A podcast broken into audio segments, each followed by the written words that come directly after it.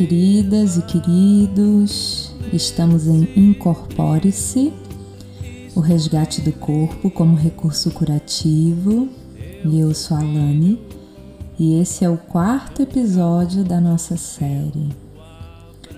E no episódio anterior nós falávamos sobre o corpo natureza, o corpo ritmado, o corpo artesanal. E agora nós já estamos navegando em retorno para o nosso mar interno, reconquistando as nossas águas, umedecendo o que está rígido, seco, duro.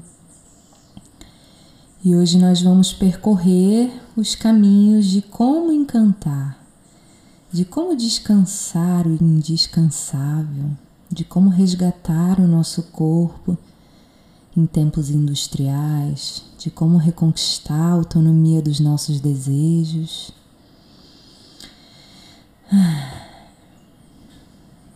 E o que eu compartilho aqui são experimentações é uma jornada de observação, não é uma cartilha de boas maneiras com um tom de uma vida perfeitinha, né? Que eu quero enfiar a goela abaixo de ninguém. Então experimentem aí nos seus corpos, validem essa experiência. E retomando um pouco do que a gente falava lá no segundo episódio, resgatar e encantar o corpo requer tempo. Não vai ser um curso, um podcast, 21 dias de meditação que vai tirar essas couraças da vida industrial e mecânica, né, que estamos submetidos. Mas pode sim ser um pontapé inicial, um, como um ritual de iniciação, de estar vivo na vida. E uma das principais ferramentas que me auxilia a fazer esse reencontro é a presença. É estar ativo naquele momento, com aquela atividade. E esse é um passo bem desafiador nos nossos tempos, né? Que tudo é muito fast. É tudo muito rápido, muito imediato. E em outras palavras, né, a presença é fazer o que está fazendo, uma coisa de cada vez, sem querer otimizar o tempo. Eu tenho a sensação que otimizar o tempo tem mais a ver com vivê-lo de forma integral. Então, na hora de lavar louça, faz só isso. Você não vai conseguir fugir dela. Então, é melhor que aceite e realize essa tarefa assim de forma mais consciente. Quando estiver enviando um e-mail, fica ali, termina. É, não para no meio para ver o WhatsApp ou botar roupa na máquina. É, senta no sofá e fecha os seus olhos para ouvir aquela canção que você gosta. Nesses tempos rápidos, tem sido mais que comum fazer duas, três, quatro coisas ao mesmo tempo, sempre com o desejo de fazer mais, né? Isso gera muita ansiedade. A gente perde os detalhes e geralmente a gente termina o dia sem fazer nenhuma das atividades que a gente se propôs.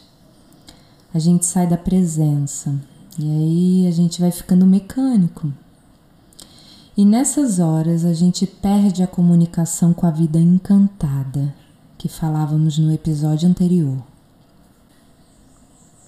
Quando tiver com uma outra pessoa, ouve o que ela diz, se envolve, mas em silêncio. As pessoas estão precisando desses encontros onde podem ser ouvidas. E nós também precisamos desses encontros onde a gente pode falar. E esses encontros, né, essa escuta, essa conversa pode te trazer algo grandioso. Mas se há pressa em responder, ou retrucar, ou achar uma solução para aquilo que está sendo compartilhado, a gente perde a oportunidade de assimilar aquela informação. A escutativa é uma forma generosa de exercitar a presença. Quando estamos submetidos a uma rotina que não alimenta o nosso ser, né, e desencanta o nosso corpo, a gente fica desnutrido, cansados, exauridos, sem energia para nada. Toda a nossa energia fica disponibilizada para aquilo que tem que ser feito, né? Para o que é útil para a nossa sobrevivência material. E aí não sobra energia para mais nada além do trabalho, esse que paga as nossas contas, né? Então nós somos tomados pela roda do hamster que eu falava lá no primeiro episódio. E uma vez nele, nós entramos na culpa e perdemos o desejo. E sem desejo não há contato com a presença. Para recuperar o corpo perdido nesses casos, é importante perceber essa dinâmica da culpa por descansar e depois ir retomando as atividades que são essenciais à vida, para além de pagar os boletos. Você não está aqui nessa vida para pagar boletos. Quem plantou essa ideia no nosso corpo é quem lucra com a nossa culpa, quem lucra com os remédios que aliviam as nossas dores. Você não é o seu trabalho. Você é uma junção das coisas que está vivenciando aqui. Então, depois de encarar que você está na roda do hamster, que toda a tua energia está empregada para sustentar a vida material, aí chega a hora de resgatar o corpo. Então, vamos lá.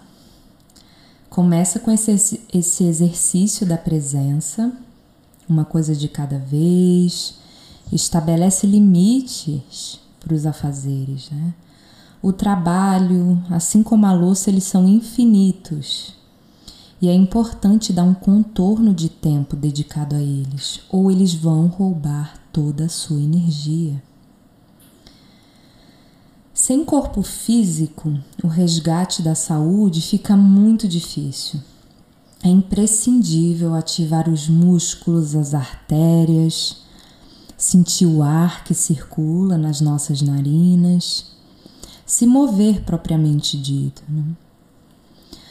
E com o tempo, a gente vai resgatando uma sabedoria que é muito experienciada no yoga que é a sabedoria de pausar em movimento.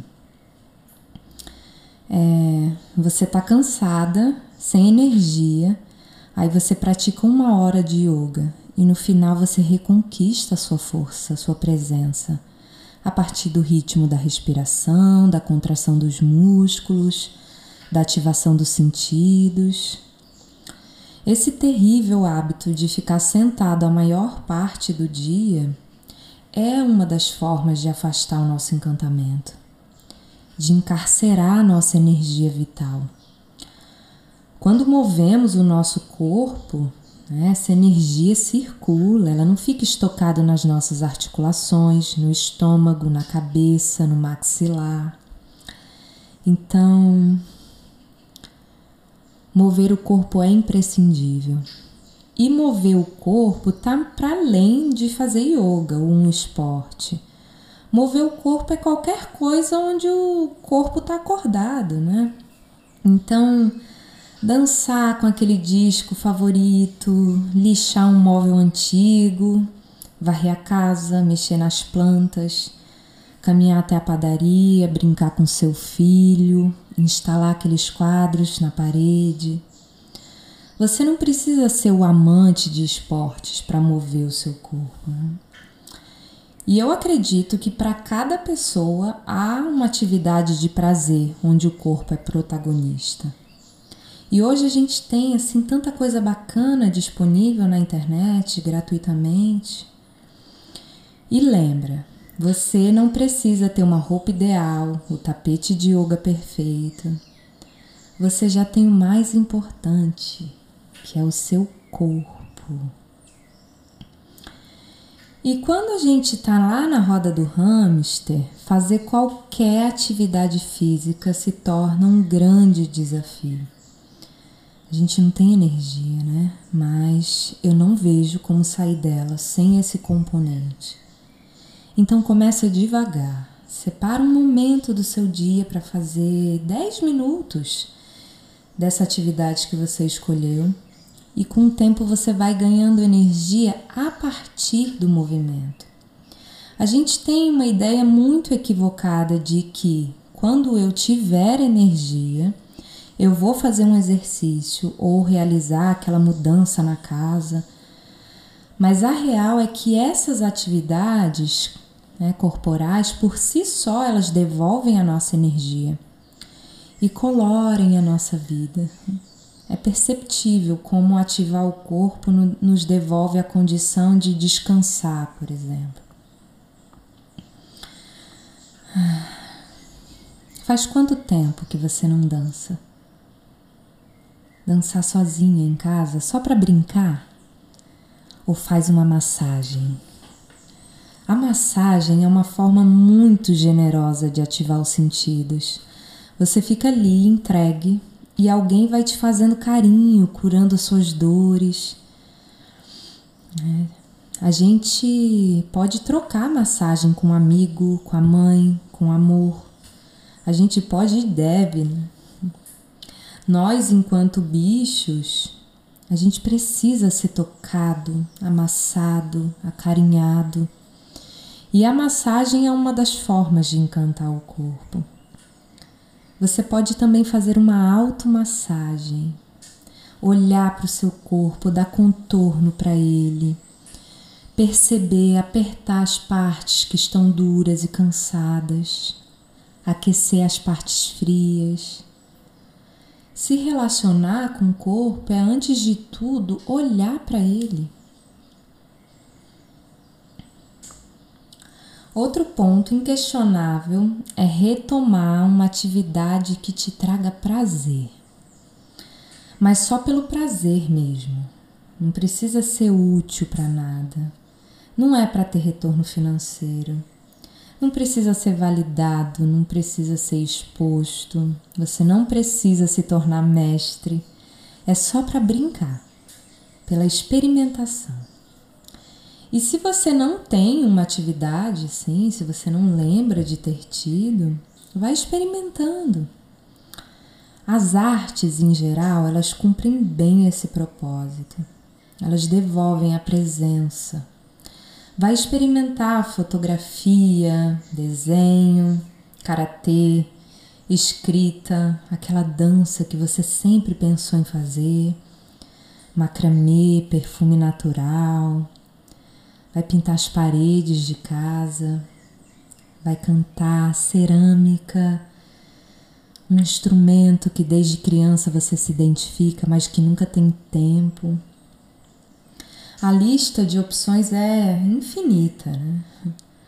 Quando estamos em uma atividade nutrindo o nosso desejo, nós entramos em contato com a criatividade. E esse definitivamente é um elemento fundamental para encantar o nosso corpo. Criar ilumina nossa alma, é, devolve a nossa capacidade de sonhar, de imaginar, de brincar. Criar é um processo e esse caminho ele é importante para resgatar o corpo. Se pensarmos, por exemplo, em criar um móvel de madeira ou um tapete de crochê, antes de ter o objeto nas mãos, a gente vai pensando nessa imagem, a gente escolhe as cores, a gente pensa nas combinações, imagina onde vamos colocar aquele objeto para só depois a gente colocar a mão na massa e percorrer assim um longo caminho entre o que foi imaginado e o que de fato foi materializado. O processo criativo é curador. Essa palavra curador, né, que é a junção de cura e dor. Então, criar cura as nossas mazelas, encanta a nossa existência. Não economize em sonhar e imaginar. Faça com que vem de dentro de você, sem ficar buscando mil referências no Pinterest, no Instagram. Nessas páginas, né, o conteúdo é profissional, bem editado, montado, tem luz. Né? Então, ter como referência algo nesse nível pode gerar frustração e minar nossa criatividade. Então, constrói com o que você tem aí. É, e se ficar totalmente diferente do que você pensou, o que é muito possível, observa sem julgamento. Eu tenho feito esse exercício aqui com esse podcast. E, se possível, você ria de você mesmo. Criar é o motivo da criação e não o resultado. Criar é uma jornada. Provavelmente você já ouviu o conceito processo criativo. É mais ou menos isso, é uma jornada. Você vai primeiro se relacionando com aquela coisa, com aquela emoção, com aquela situação, e isso vai virar um, uma criação, né? É um processo. E se não há dentro de você criatividade para inventar uma receita ou mudar um móvel de lugar, vai ficando muito difícil criar uma vida que se deseja. Então cria, cria a partir do que você tem aí. Encontra esse processo criativo dentro de você. A casa também oferece um componente bacana para resgatar o corpo. Como a gente trabalha muito e a gente não tem tempo para quase nada, a gente acaba se afastando da dinâmica da casa. É comum quem só passa pela casa para dormir. Não há vínculo algum com aquele espaço que é como a extensão do nosso corpo. É seu templo de descanso. Mas se não há investimento em descansar, como é que vai haver tempo empregado na casa, né? Então, dessa forma, todas as atividades domésticas são terceirizadas. Né? Você contrata alguém para limpar, para decorar, para comprar sua comida e assim por diante. E a, a, casa vai refletindo exatamente quem nós somos, né? Um corpo que não está ali. E o que seria um templo acaba se tornando um espaço plástico, sem identidade com quadros na parede que não traduzem quem você é. Resgatar a casa é também resgatar o corpo, é também resgatar a natureza. Parece distante, mas estão super conectados. Né? Aí de repente você começa a se envolver com a pintura de uma parede e buscando referências internas de decoração e chega uma flor onde tinha um vaso vazio, e a casa vai ganhando encanto, vai ganhando vida, vai ganhando trilha sonora e cheiros e novas texturas, e seu corpo acompanha. Né? Aí, quando você se deu conta, você já é a louca das plantinhas, é um caminho sem volta. Realizar um projeto na casa ou no quarto movimenta muita energia e desejo. E se for um projeto onde você construa as referências, planeje, coloque em ação, assim com as suas mãos, eu diria que é quase curador. Eu ouvi uma vez de uma velha sábia, lá do México, que uma casa cuja cozinha esteja fria o corpo também estará frio, porque não há o fogo da criatividade e do desejo. O corpo fica infértil e a casa também. E eu ouvi essa referência e minha relação com a cozinha e com a comida se transformou completamente. Eu que nunca tive aptidão para cozinhar e julguei por muito tempo como uma atividade de menor valor, um lugar que não era para a mulher que eu desejava ser. De repente me vi ali, experimentando, brincando. E com o tempo fui compreendendo o valor que tem uma sopa um bolo com chá, um doce bem acolhedor. É um carinho sensorial cozinhar. Ativa todos os sentidos. De repente você começa a ouvir o alho fritando e é tomado pelaquele cheiro inconfundível. E o manuseio de certos alimentos, a textura. Você já experimentou amassar um pão? É um ritual maravilhoso. E depois você cria um prato bem bonito e arruma a mesa, e o som do vinho caindo na taça. E quando a gente experimenta algo muito gostoso, que a gente fecha os olhos e suspira, cozinhar é uma experiência sensorial e sensual. Nos afastar da cozinha contribui muito com a perda dos nossos sentidos. Então, retomar um relacionamento com a cozinha me trouxe muita vida, despertou minha criatividade em muitos níveis e, claro, alimentou o meu corpo, né, num sentido literal, mas também subjetivo. É um carinho muito grande receber um amigo com um bolo quente, fazer uma sopa em dias frios, saber manusear as especiarias a seu favor, ativar o corpo com pimenta, adocicar com banana, relaxar com camomila, firmar com uma batata com aipim Cozinhar é um laboratório de magias. Não é coincidência que nos contos, né, nessas histórias, nos contos de fada, há sempre uma velha sábia com uma poção mágica mascarada de sopa. A sopa é definitivamente uma poção encantada. Toda comida é.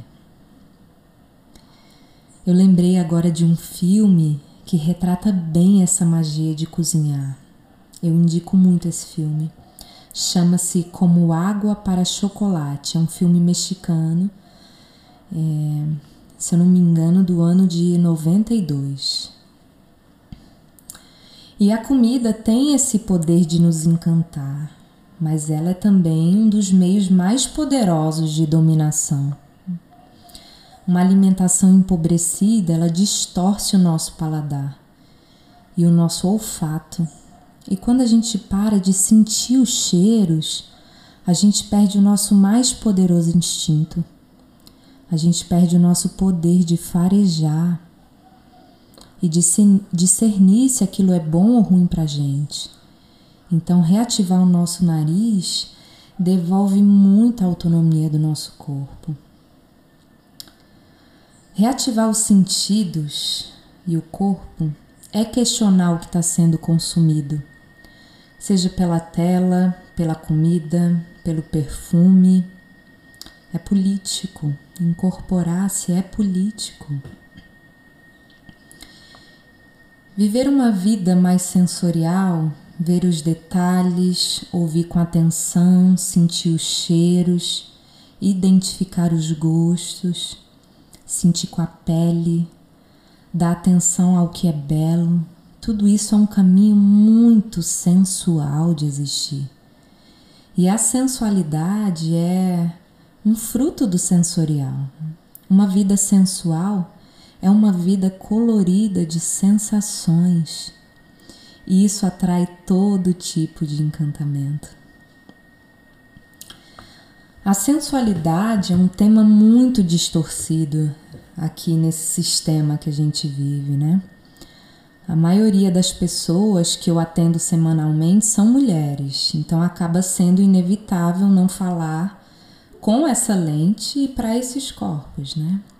Mas nenhum desses pontos é diferente para corpos masculinos de forma alguma. Mas dentre tantos desafios aqui que eu vejo com as mulheres, um especificamente tem me indignado que é a abdicação da sensualidade para ocupar espaços intelectuais. Isso é resultado desse corpo partilhado, né, que falávamos no episódio anterior, nos episódios anteriores. Né? E quando eu falo sobre sensualidade, não necessariamente eu falo sobre erotismo ou sexo, né? Embora sejam temas maravilhosos e que também compõem uma vida encantada. Mas aqui eu me refiro à sensualidade como esse poder de utilizar os sentidos para perceber e responder à vida. Um ser sensual é necessariamente uma pessoa que vê o mundo com o corpo todo, vê com os pelos, né? Vê com a pele. Esse poder instintivo da sensualidade, ele foi altamente denegrido nos últimos séculos. É, nos trouxe a ideia de que agir pelos instintos era primitivo, ruim, abrutalhado. E essas características foram associadas em grande parte às mulheres. É mais difícil, né, esquecer que nós somos também animais quando habitamos um corpo que sangra, que ovula, que engravida, que pare, que amamenta. E as mulheres foram diminuídas também por essa ciclicidade. E só nos restou a ideia de conter essa força instintiva, essa ciclicidade. Nós, a gente se conteve, né? para sobreviver. Mas acabamos aprisionando também o nosso poder de sentir, de pressentir, de sensualizar a nossa libido, o nosso poder de criar. Perdemos a autonomia do nosso corpo e não sabemos mais decifrar as mensagens que ele envia, né? Em outras palavras, a gente está só uma cabeça pensando no mundo.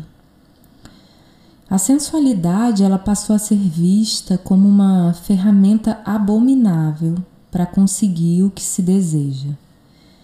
E as mulheres elas ficaram divididas entre as que são intelectuais e obtêm êxito através da racionalidade e são bem vistas né, pelo sistema de crenças que comandam o mundo hoje, e as que conseguem o que querem através do sensual, o que as torna indigna. Então abriu-se um mar entre essas duas formas de inteligência. Ou você é inteligente ou você é sensual. Os dois ele não cabe em um só corpo de mulher, né? Disseram para nós. E em ambos os casos, o corpo ele tá a serviço do outro, que geralmente é o empregador, é o trabalho, o que agrava mais ainda essa dissociação. Em ambos os casos, a gente está perdendo. Eu recebo muitas mulheres que vivem essa separação, que excluem qualquer coisa que foi dito, designado como coisa de mulher. Né? Igual eu fazia lá com a questão da comida, né? de cozinhar. É, culturalmente, isso é uma coisa que está relacionada à mulher, então eu sentia que era de menor valor, então eu fiz o possível para me afastar dessa atividade. Então, por um recorte social, né, essas mulheres que chegam até mim em maior número são as mulheres que as cabeceiras estão repletas de livros com planejamento minucioso que não leva em consideração nada que se sente. Muitas dessas mulheres não se relacionam com seus corpos. É, estão sempre insatisfeitas com a sua imagem e pagam muito caro por isso, né? Desde recursos financeiros a distúrbios de imagem. Elas odeiam e diminuem tudo que faz delas mulheres e se identificam mentalmente né, com uma vida linear, ordenada, higiênica, homogênea, que não erra, não chora, não se suja, não geme. Ou seja, desconectada da essência desse corpo instintivo, artesanal e cíclico. E essa higiene toda, né, ela adoeceu todo mundo Nós estamos fadados ao fracasso por ignorarmos a sabedoria milenar do nosso corpo, como ele é. A gente aprendeu a ler os Lusíadas, mas a gente não sabe reconhecer quando as nossas vaginas, por exemplo, respondem pra gente, quando elas estão secas, quando elas dizem não, esse aqui não, esse trabalho não, essa brincadeira não, essa hora extra não, filho agora não, esse relacionamento não. A gente perdeu o contato com as partes que nos avisam dos perigos.